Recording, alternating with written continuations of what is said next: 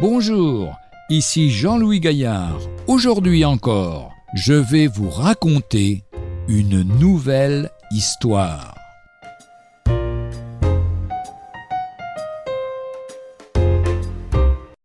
Sur le lit de mort de Philippe Mélenchon.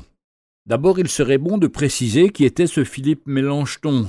En 1518, à l'âge de 22 ans, il se fit offrir le poste de professeur de grec à l'université allemande de Wittenberg, célèbre en Europe puisque six mois plus tard, un moine augustin du nom de Martin Luther y avait affiché ses 95 thèses contre les indulgences de l'Église catholique. Ces indulgences étaient un commerce qui permettait de racheter ses péchés passés et futurs, dont le but était de construire la basilique Saint-Pierre de Rome. Voilà comment Luther définissait sa collaboration avec Philippe Mélenchon.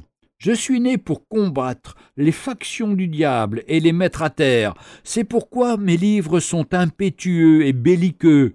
Moi, j'arrache les racines, je coupe les broussailles, je dessèche les marais, je ferai et j'aplanis le chemin. Lui repasse proprement, laboure et plante, sème et arrose avec plaisir, selon les dons que Dieu lui a donnés. La symbiose qui s'opéra entre le réformateur et l'humaniste s'avéra rapidement prolifique. Mélenchon put apporter à Luther ses profondes connaissances linguistiques dans les traductions luthériennes de la Bible. Inversement, avec l'aide de Luther, Mélenchon pénétra plus profondément les subtilités théologiques et fut rapidement considéré comme le second de Luther. Mais voilà que Mélenchon était mourant, et on prévint Luther.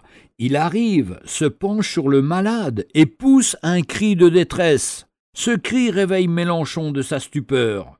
Regardant fixement Luther, il lui dit Luther, est-ce bien vous? Pourquoi ne me laissez-vous pas partir en paix? Philippe, nous ne pouvons encore nous passer de vous, dit Luther. En se jetant à genoux, il se mit à prier, à lutter avec Dieu pendant plus d'une heure, pour la guérison de son ami. Puis il vint auprès du malade, prit sa main. Cher Luther, dit Mélenchon, pourquoi ne me laissez-vous pas aller en paix? Non, non, répondit le vaillant réformateur, nous ne pouvons pas encore nous passer de vous dans ce champ de travail.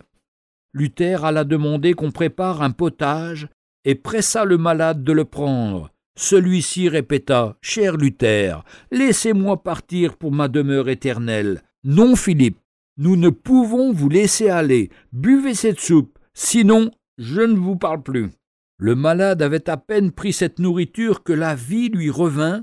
Il put travailler encore de nombreuses années. En rentrant chez lui ce soir-là, Luther dit à sa femme À ma prière, Dieu m'a rendu aujourd'hui mon frère Mélenchon.